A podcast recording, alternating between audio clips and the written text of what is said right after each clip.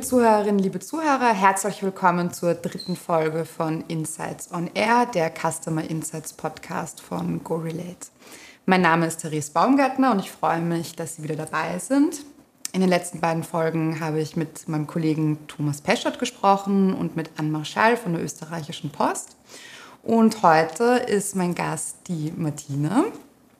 Und ich würde auch sagen, wir können gleich loslegen. Liebe Martina, bitte stell dich vor. Ja, ich freue mich sehr. Auch von meiner Seite herzliches Willkommen an die Zuhörerinnen und Zuhörer und an dich ähm, ein herzliches Dankeschön für die Einladung.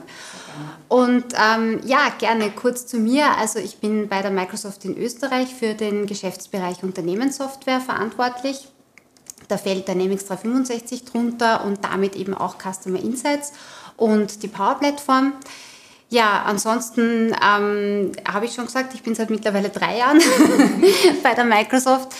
Ähm, und ja, habe davor, also habe so einen klassischen Marketing-Background, internationale BWL studiert, habe dann noch einen Master in Online-Media-Marketing nachgemacht, habe, äh, um da auch ein bisschen das Wissen aufzufrischen, weil als ich studiert habe, war das ganze Thema Internet noch ein, ein ganz anderes wie heute. Ähm, und ja, ich habe immer in dem Bereich auch gearbeitet, war bei der Raiffeisen Bankengruppe, dann auch bei einem großen Handelsunternehmen, habe dort ein großes CRM-Projekt geleitet und war dann, bevor ich bei der Microsoft war, auch bei einem großen CRM-Partner, allerdings im SAP-Ökosystem. Also so gesehen ähm, schön zusammengefasst, rund 20 Jahre Erfahrung. Das ist immer so einerseits, andererseits, wenn man irgendwie sagt, viel Erfahrung, aber 20 Jahre, das macht dann gleich so alt. aber da gehört ein bisschen dazu. Ja, und vielleicht ganz kurz noch zu mir als Person. Also ich lebe äh, in der Nähe von Wien, äh, in Mauerbach mit meinem Mann und mit meinen drei Kindern. Okay, sehr schön. Ich freue mich wirklich sehr, dass du heute da bist. Es geht natürlich um Customer Insights und ich würde sagen, wir steigen auch gleich ein in das Thema Customer Insights. Ähm, wie kam es zu Customer Insights? Vielleicht kannst du da was erzählen, ja. ja, also ich würde sagen, ähm, Customer Insights ist so die, die logische Weiterentwicklung in unserem Portfolio. Es ist einfach so, dass wir schon seit vielen, vielen Jahren die drei Clouds, ähm, also Business Applications, äh, Modern Work, äh, Office, Windows, der ganze Bereich, der drunter fällt und die Azure Cloud, dass das immer stärker zusammenwächst und im Endeffekt sind wir einfach ein Anbieter von einer großen Plattform, die sich sozusagen der Kunde so zusammenstellen kann, wie, wie er es benötigt. Und hinter dem Ganzen steht auch natürlich die Daten, die sind einfach das, äh, das, der Kern des Ganzen, die Daten im Unternehmen und da herum oder auf das aufbaut äh, sozusagen die Plattform. Und im Bereich Kundendaten ist dann natürlich äh, Customer Insights als Customer Data Plattform die, die logische Entwicklung, wo es einfach darum geht, dass man sagt, alle Teile im Unternehmen, wo Kundendaten ähm, entstehen, gesammelt werden, was auch immer, in unterschiedlichen Systemen. Das muss ja nicht nur innerhalb der Microsoft Cloud sein, sondern können ja auch andere Systeme sein. Die gilt es halt einfach an einem Ort mehr oder weniger zusammenzufassen und vor allen Dingen auch zusammenzuführen und eine gewisse Logik dahinter zu bringen, dass man das Ganze auch gut verarbeiten und, und, und weiterverwenden kann im Unternehmen. Und ähm, ja, insgesamt geht es einfach darum, eben äh, proaktiv handeln zu können als Unternehmen. Also dass man dann auch mit diesen Daten was machen kann und, und damit dann eben Schritte setzen. Das kann jetzt im Marketing sein, das kann im Vertrieb sein, das kann sein in der Geschäftsentwicklung an sich, Weiterentwicklung des eigenen Portfolios, was auch immer. Mhm. Ähm, du hast es eh schon ein bisschen das anklingen lassen. Die Microsoft hat ein sehr breites Produktportfolio, gerade Dynamics bietet ja un, unwahrscheinlich viele Möglichkeiten in unwahrscheinlich vielen Bereichen. Wie fügt sich da Customer Insights ein?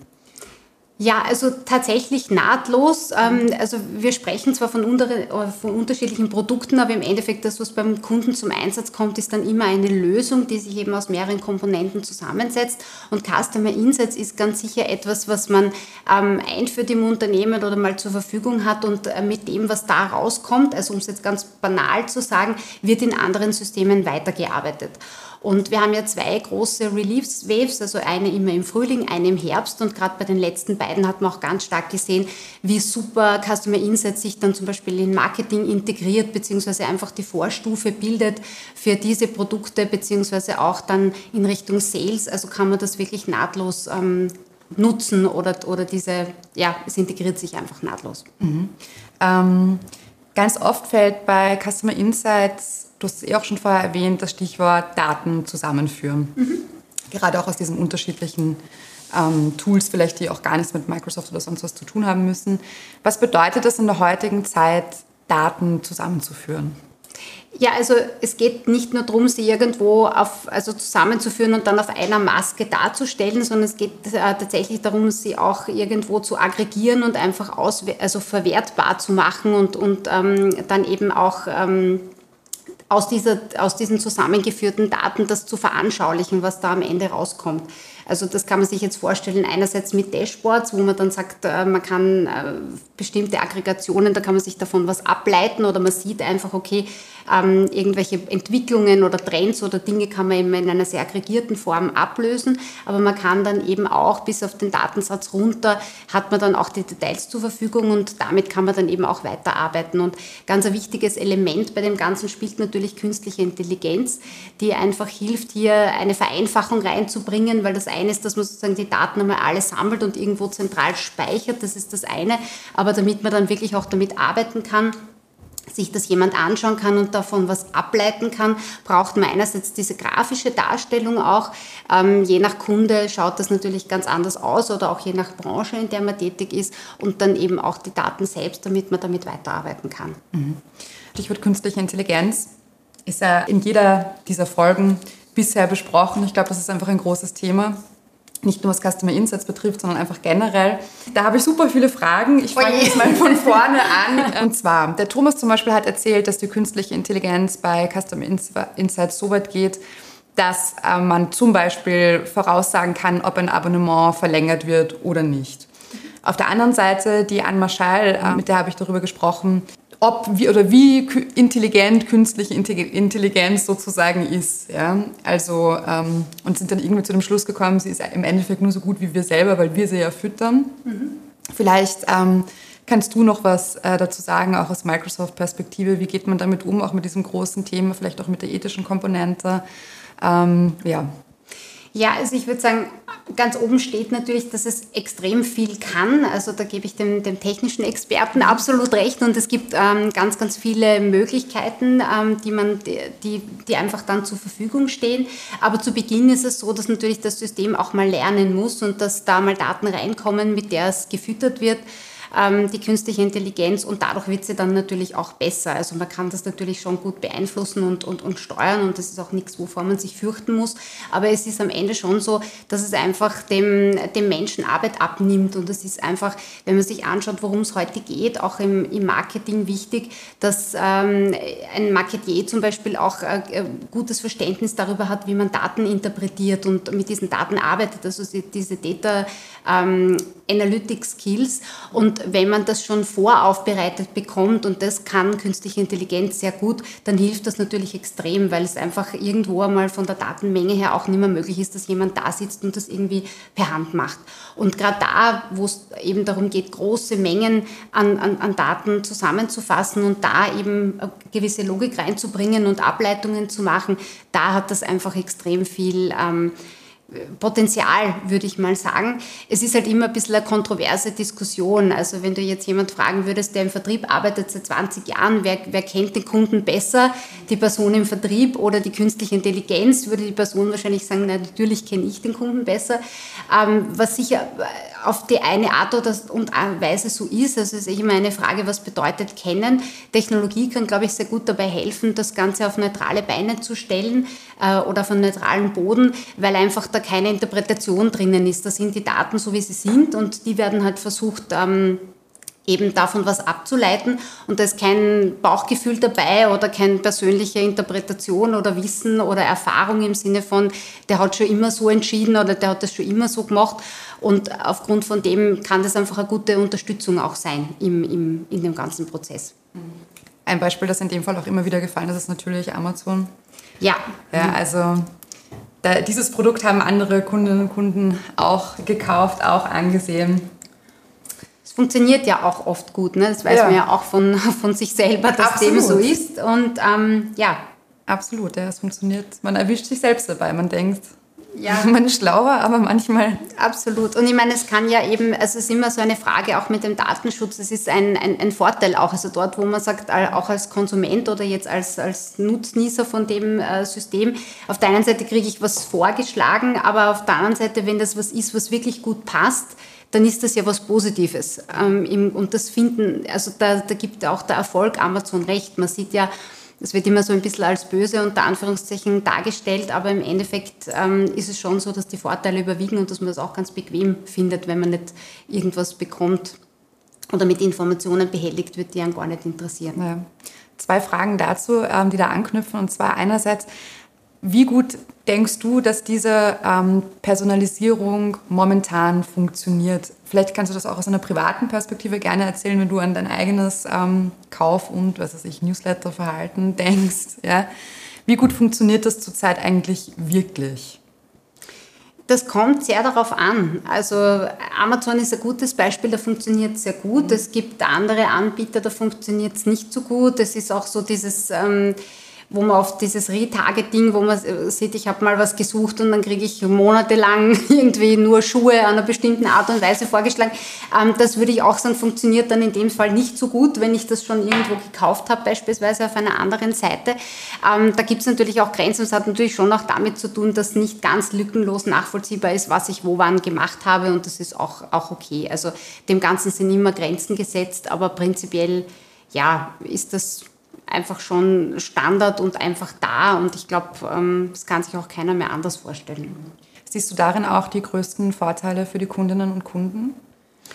Also die Vorteile der Kunden, für die Kundinnen und Kunden sehe ich dort, wo man wirklich sagt, es gibt einfach, also die Customer Experience stimmt. Das eine sozusagen, dass ich mit, also äh, die Informationen kriege zur richtigen Zeit, die ich brauche. Das kann aber auch sein innerhalb eines ähm, des Prozesses, wo ich mich mit dem Unternehmen befinde. Also kann sein, ich kaufe was, dann habe ich danach vielleicht eine Reklamation oder irgendein Thema, ich schicke was zurück. Wenn ich da die Erfahrung habe, dass ich zum Beispiel mein Anliegen nicht fünfmal erklären muss, sondern das geht in einem durch, der Nächste, der das übernimmt, sozusagen weiß schon Bescheid, weiß, wer ich bin, das ist was sehr Positives. Und darum geht es am Ende, dass die Kundin und der Kunde sich einfach gut aufgehoben fühlen und das Gefühl haben, dass das funktioniert jetzt, ich wende mich an ein Unternehmen und nicht, wenn es ein Riesenunternehmen ist, ich fange überall wieder von vorne an. Und das funktioniert auch in vielen Fällen sehr gut und das wird, glaube ich, als, als sehr positiv wahrgenommen. Ja, das denke ich auch, also dass das auch ähm, gefordert wird teilweise, vielleicht sogar schon. Ja, absolut und auch natürlich verschiedene Vertriebswege und verschiedene Vertriebskanäle. Das hat jetzt auch die Corona-Krise, auch wenn es keiner mehr hören kann, gezeigt, Unternehmen, die da flexibel waren und auch wenn sie es vorher nicht hatten, schnell mal was aufbauen konnten oder einfach auch mehrere Wege geboten haben, wie man zum Beispiel zu seinen Produkten und, und, und Leistungen kommt, die haben es einfach einfacher gehabt, da durchzukommen, als welche, die das gar nicht hatten und das auch nicht aufstellen konnten. Also mit Ausnahme jetzt von Dingen, wo das nicht geht, aber ja, ja. Gastronomie ist ein super Beispiel. Also alle, die schnell mal umsteigen konnten auf ich liefere und man kann bei mir auch bestellen, was nicht vorher vielleicht nicht gegangen ist, die haben da einen riesen Vorteil. Und das ist jetzt auch wahrscheinlich etwas, was nicht mehr hundertprozentig zurückgeht, weil die Konsumenten es einfach gewohnt sind und auch gerne wieder so hätten. Ja, sehr, also wahrscheinlich denke ich auch. Also habe ich auch das Gefühl, man, man merkt es auch, wenn man unterwegs ist. Ähm, das ist jetzt wieder eine Klammer Digitalisierung. Aber nochmal zur anderen Klammer. Wir haben ja. kurz über ähm, also Datenschutz auch erwähnt. Ähm, das wird sicherlich viele Hörerinnen und Hörer auch interessieren, wie Customer Insights ähm, im Hinblick auf Datenschutz aussieht, ähm, ob das datenschutzkonform ist. Vielleicht kannst ja. du dazu was erzählen. Also wie alle unsere Lösungen ist natürlich datenschutzkonform, entspricht äh, eben auch der DSGVO und allen anderen Zertifizierungen und alles, was man, was man braucht, hat die Microsoft und das gilt natürlich auch für Customer Insights.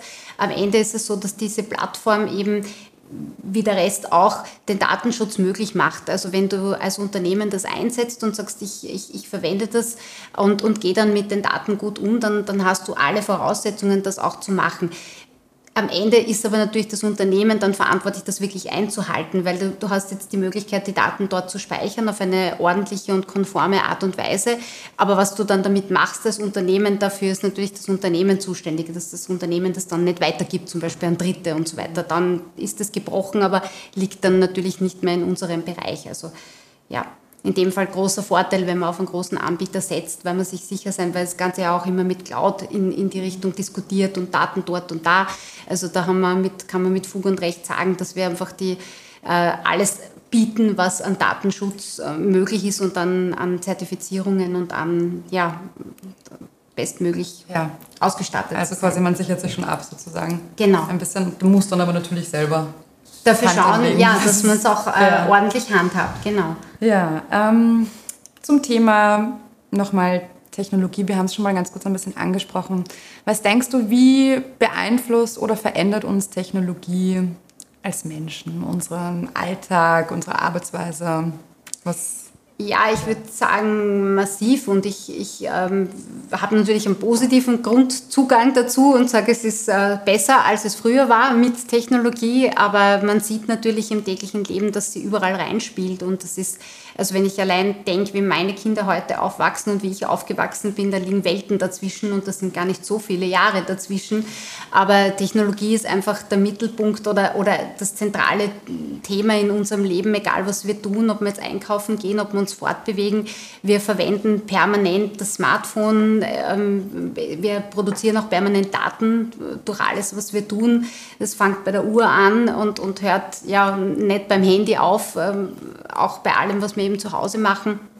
Und äh, es wird halt, ich würde sagen, es gibt uns sehr viel, es vereinfacht unser Leben, also sehr viel ähm, Commodity kommt durch äh, Technologie und es ist ein gewisses Maß an, an, an Freiheit und Flexibilität.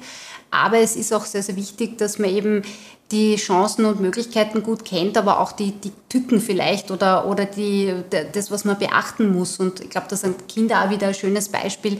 Es geht halt darum, alles steht zur Verfügung, aber wie geht man richtig unter Anführungszeichen damit um? Das, das muss man schon lernen, das ist nicht, damit kommt man nicht sozusagen zur Welt. Gerade unsere Generation nicht und, und die danach, weil da gab es noch was davor.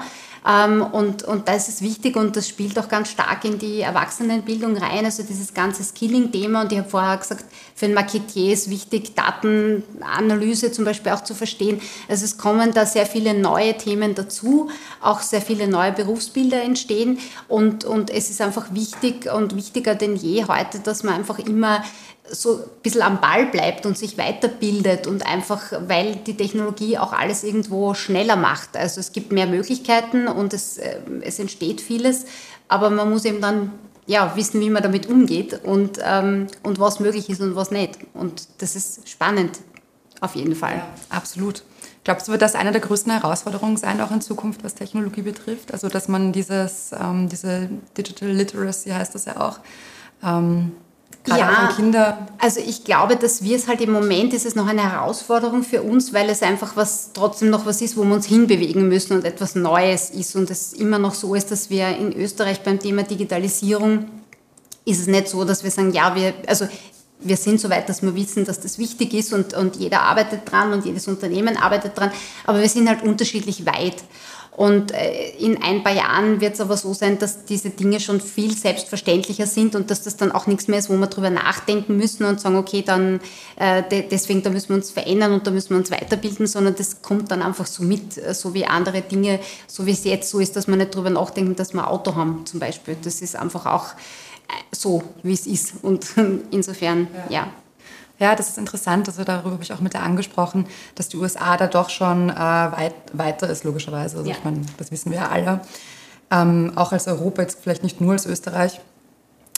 Was denkst du, liegt es das darin, dass wir technisch irgendwie hinterher sind oder dass doch ein anderes, ein, ein anderes Bewusstseinsbild vielleicht auch gegenüber der Technologie hier besteht? Ähm? Ja, das ist eine schwierige Frage, wie soll ich sagen, ohne dass man da Stereotypen klopft, ja. weil im Endeffekt, also technologisch würde ich überhaupt nicht sagen, dass wir hinterher hinken. Und ähm, wenn ich jetzt sage, ja, in Österreich, das ist ein Kultur- oder Mentalitätsproblem, würde ich das auch überhaupt nicht unterschreiben, generell, weil auch in Österreich ganz viel Innovation und, und wir haben super helle Köpfe, die tolle Dinge vorantreiben und, und, und erfinden und in, in die Richtung auch machen.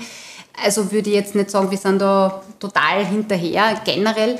Aber es ist schon ein bisschen auch zu beobachten, dass die nordischen Länder zum Beispiel auch innerhalb Europas, die sind da einfach offener und, und haben sich schneller sozusagen auf den Cloud-Zug zum Beispiel gesetzt. Und bei uns war einfach länger Skepsis da oder so ein bisschen dieses Gefühl, ja, das äh, schauen wir uns mal an, wie die anderen das machen und wenn es dort gut geht, dann machen wir noch.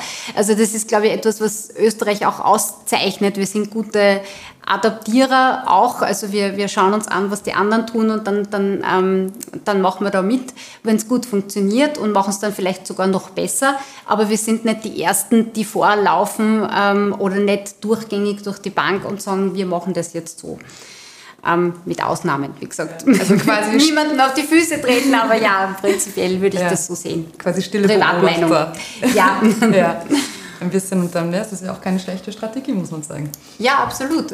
Hat ja was. ja.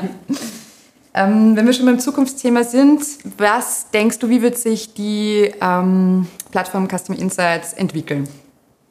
Ja, immer weiter, so wie der Rest auch. Also wie gesagt, die Integration wird, wird vorangetrieben, es kommt zusätzliche äh, Funktionalität dazu und es wird einfach immer mehr Schnittstellen einfach geben zum, zum restlichen, äh, zu den restlichen Themen und, und, und Lösungen, die es gibt. Also künstliche Intelligenz wird noch besser und ähm, ganzes, ganz, ganzen Darstellungsthemen und so weiter in die Richtung wird, wird da ganz viel gemacht.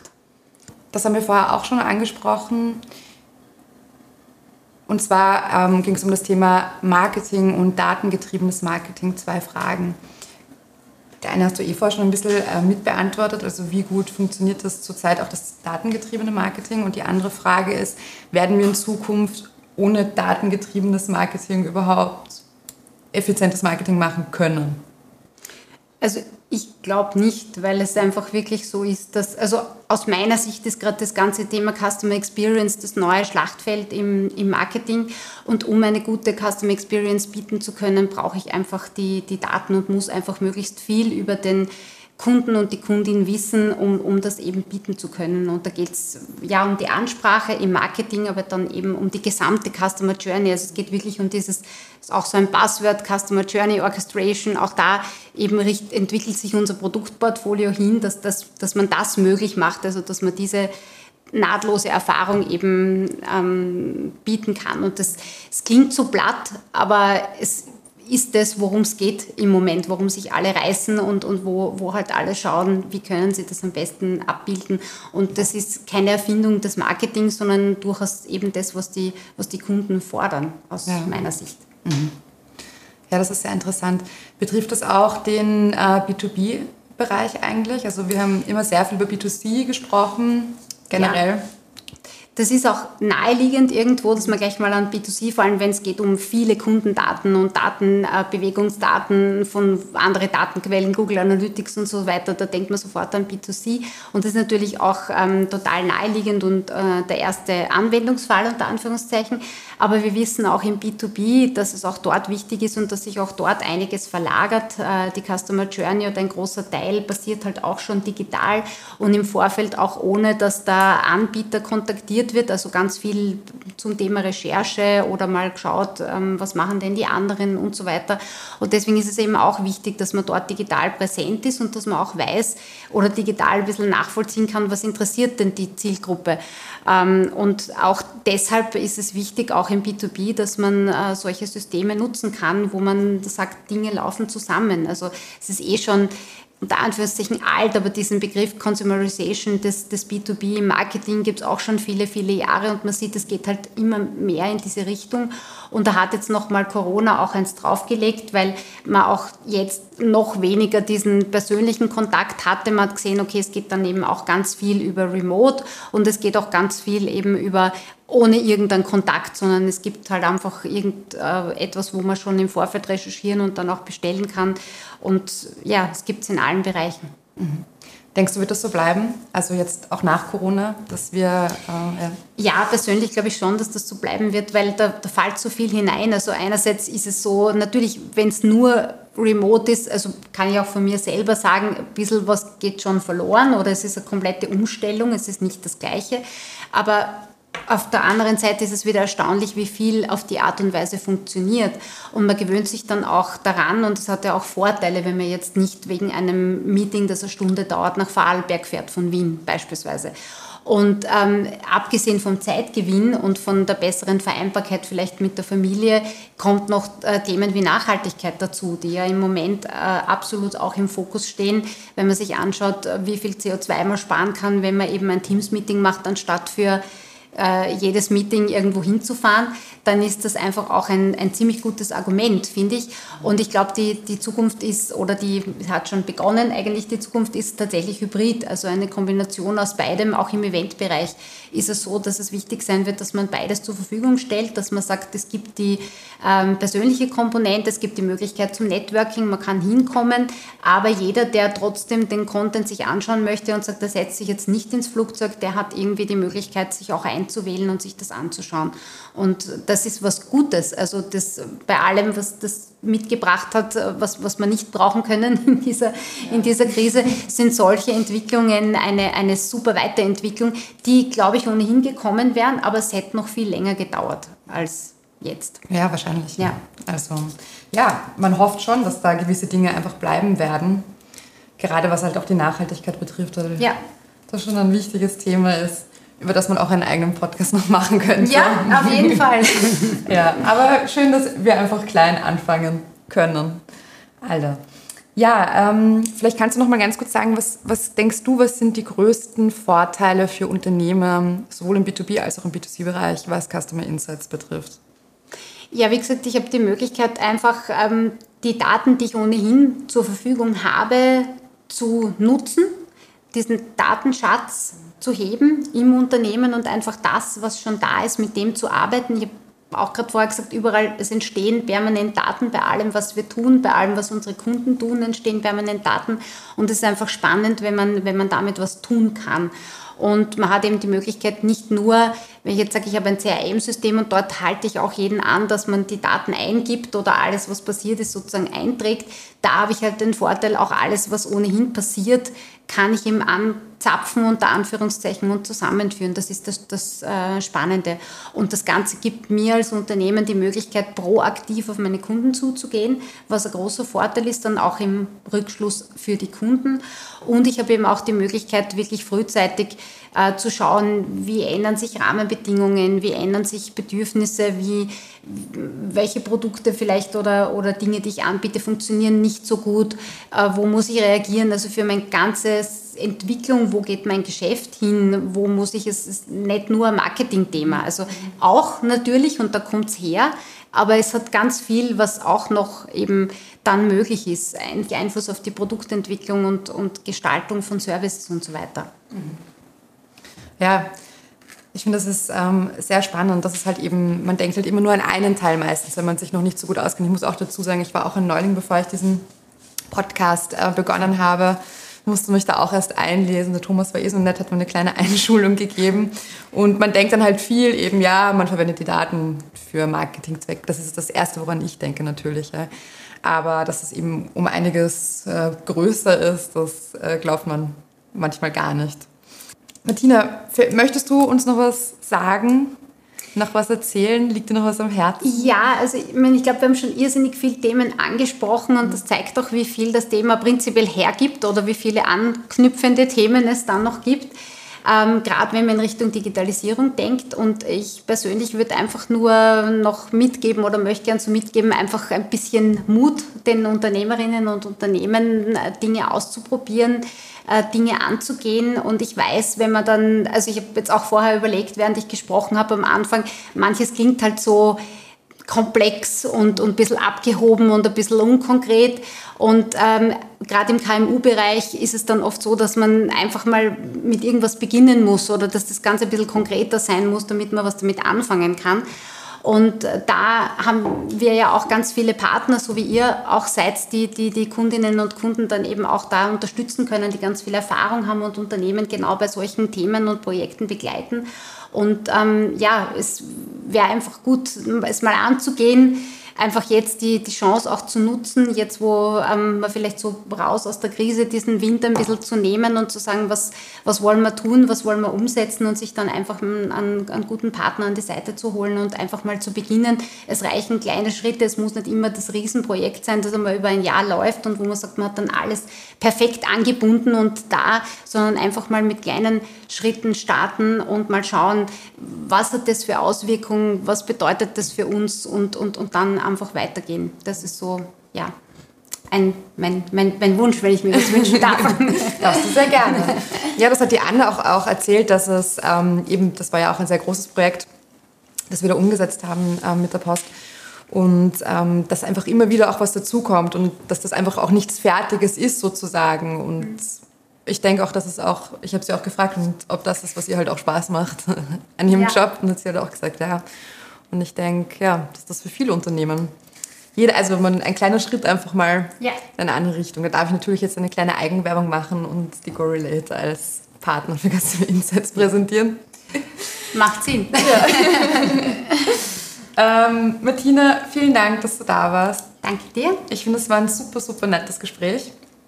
Hat mich sehr gefreut. Wie gesagt, ich war eine blutige Customer Insights Anfängerin vor Folge 1. Jetzt bin ich schon ein bisschen besser gerüstet. Liebe Zuhörerinnen, liebe Zuhörer, ich hoffe, Sie konnten auch etwas mitnehmen. Ich hoffe, es hat Ihnen genauso viel Spaß gemacht wie mir. Wie gesagt, mir hat es sehr viel Spaß gemacht.